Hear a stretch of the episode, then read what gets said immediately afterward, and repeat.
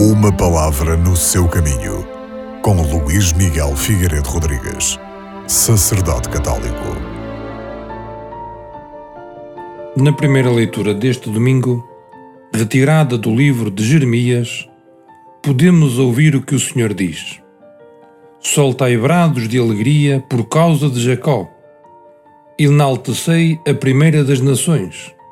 Fazei ouvir os vossos louvores e proclamai o Senhor salvou o seu povo, o resto de Israel.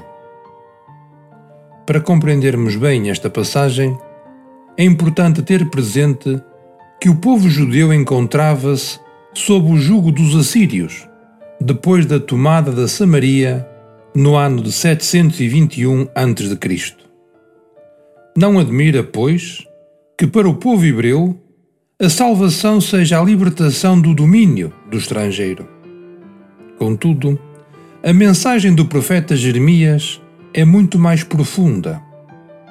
A esperança depositada em Deus faz com que o profeta viva antecipadamente a recuperação da dignidade humana, a libertação do pecado, a união do homem com Deus, por fim, a realização daquilo que era esperado por parte do Messias.